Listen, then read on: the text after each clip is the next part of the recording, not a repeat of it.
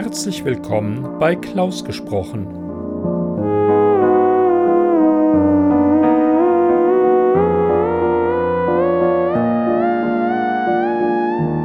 Am Mikrofon Klaus Neubauer.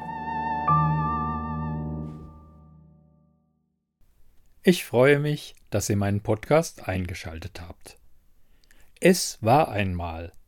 Heute mit einer sehr schönen Geschichte für die ganze Familie von Anna Birke Lindewind. Ich hatte die letzten Tage beim Nornen-Netzwerk angefragt, ob jemand Interesse hätte, seine Geschichte von mir lesen zu lassen. Das hat erfreulich gut geklappt und ich habe viele schöne Sachen bekommen. Deshalb gibt es im Dezember etwas öfter eine Podcast-Folge zu hören. Los geht es mit einer ursprünglich für einen Weihnachtsmarkt geschriebenen Geschichte von Anna Birke Lindewind. Das hat mir viel Spaß gemacht beim Lesen und wird euch hoffentlich genauso gut beim Zuhören gefallen.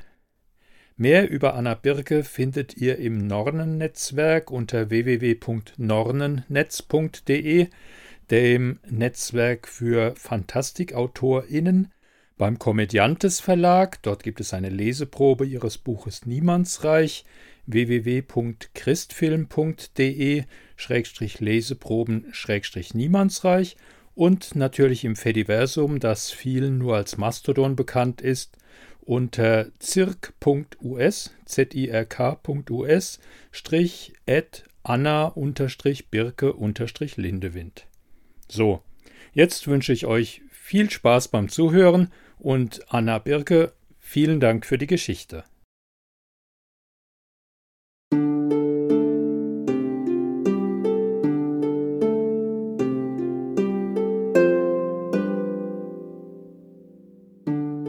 Blumen für den Winter von Anna Birke Lindewind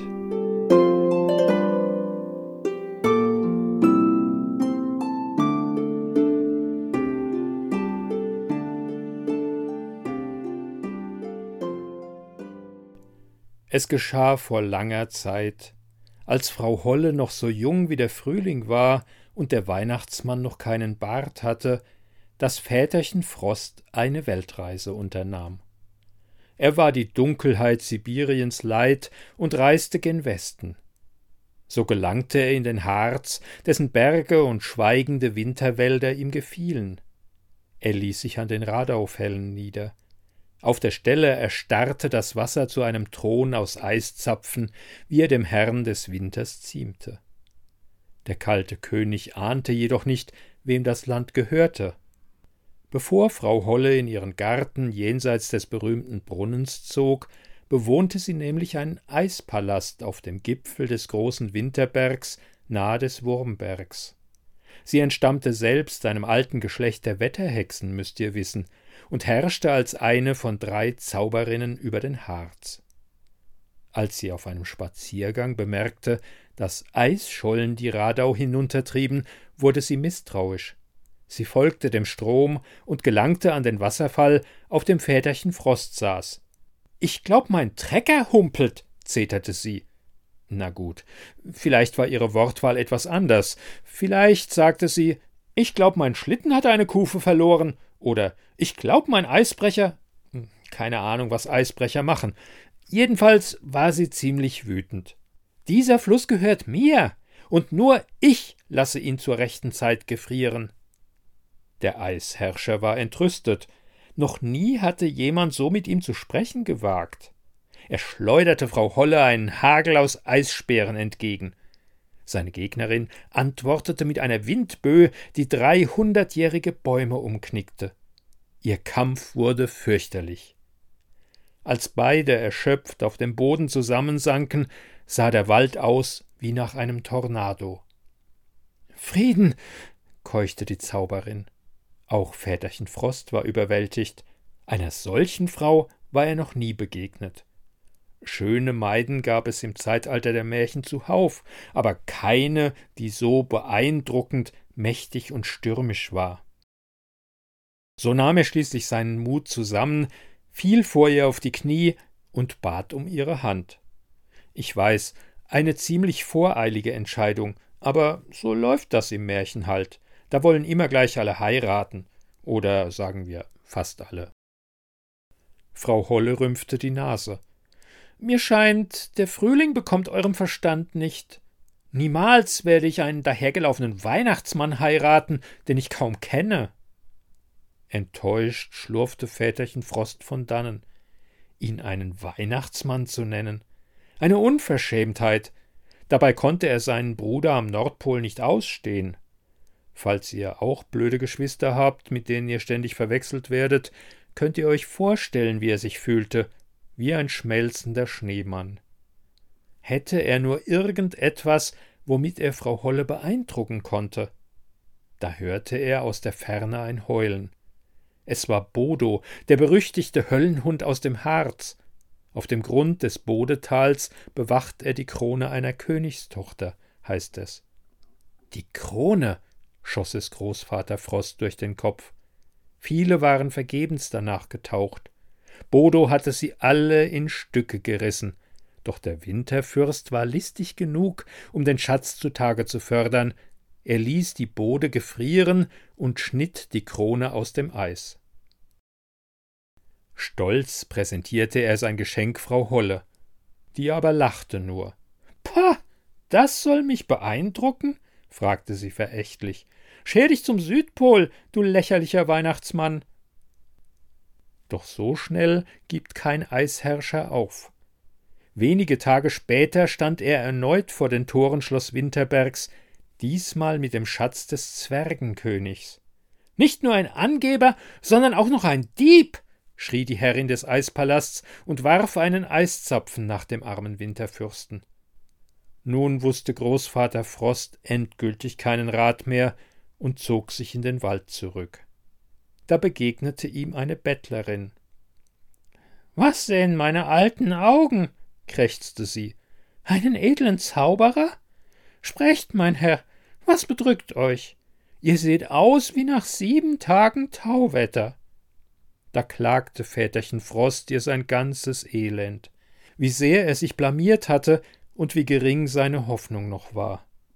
Ja, wisst ihr denn nicht, dass in der Liebe nur Blumen helfen? Fragte die Bettlerin. Blumen? rief Väterchen Frost verständnislos. Er hatte es mit Brunhildes Krone und einem Schatz versucht, und diese Frau glaubte, Blumen würden seine Angebetete umstimmen. Sie musste ohne Zweifel verrückt sein.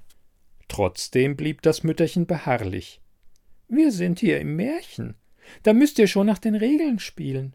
Gold und Edelsteine, alles sinnlos. Am Ende sind die Ersten die Letzten. Das ist doch immer die Moral. Kommt also mit in meinen Garten. So schöne Blumen habt ihr euren Lebtag nicht gesehen. Schließlich gab Väterchen Frost nach und folgte der Bettlerin. Was er nicht ahnte, war, dass es sich um eine Kräuterhexe handelte. Rund um ihre windschiefe Waldhütte wuchsen die herrlichsten Blumen des ganzen Landes. Sprachlos sah sich der Eisfürst um, während die Hexe eine Fingerhutstaude abschnitt.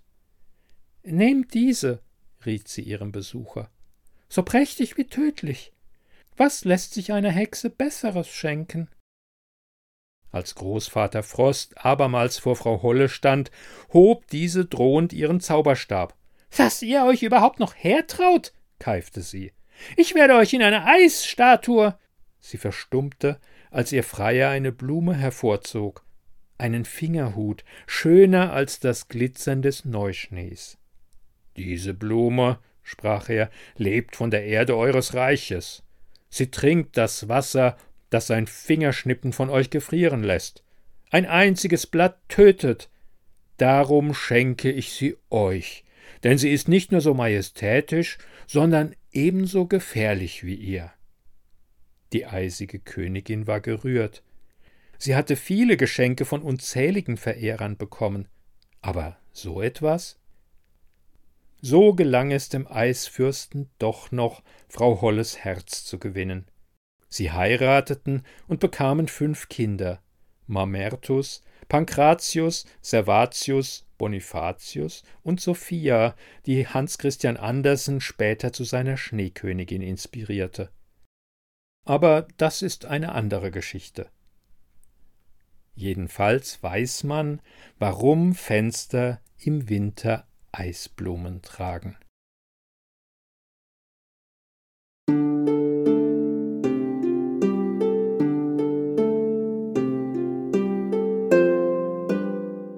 Sie hörten Blumen für den Winter von Anna Birke Lindewind.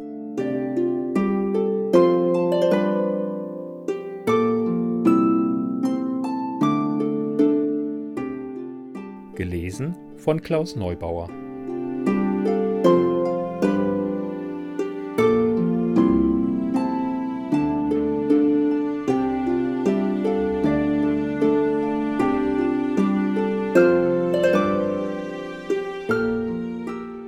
Musik Fairy of the Forest von Alexander Nakarada. Klaus Podcast Intro gespielt und komponiert von Lawrence Owen. Ich bedanke mich fürs Zuhören, wünsche euch alles Gute und eine schöne Adventszeit. Macht's gut. Ciao.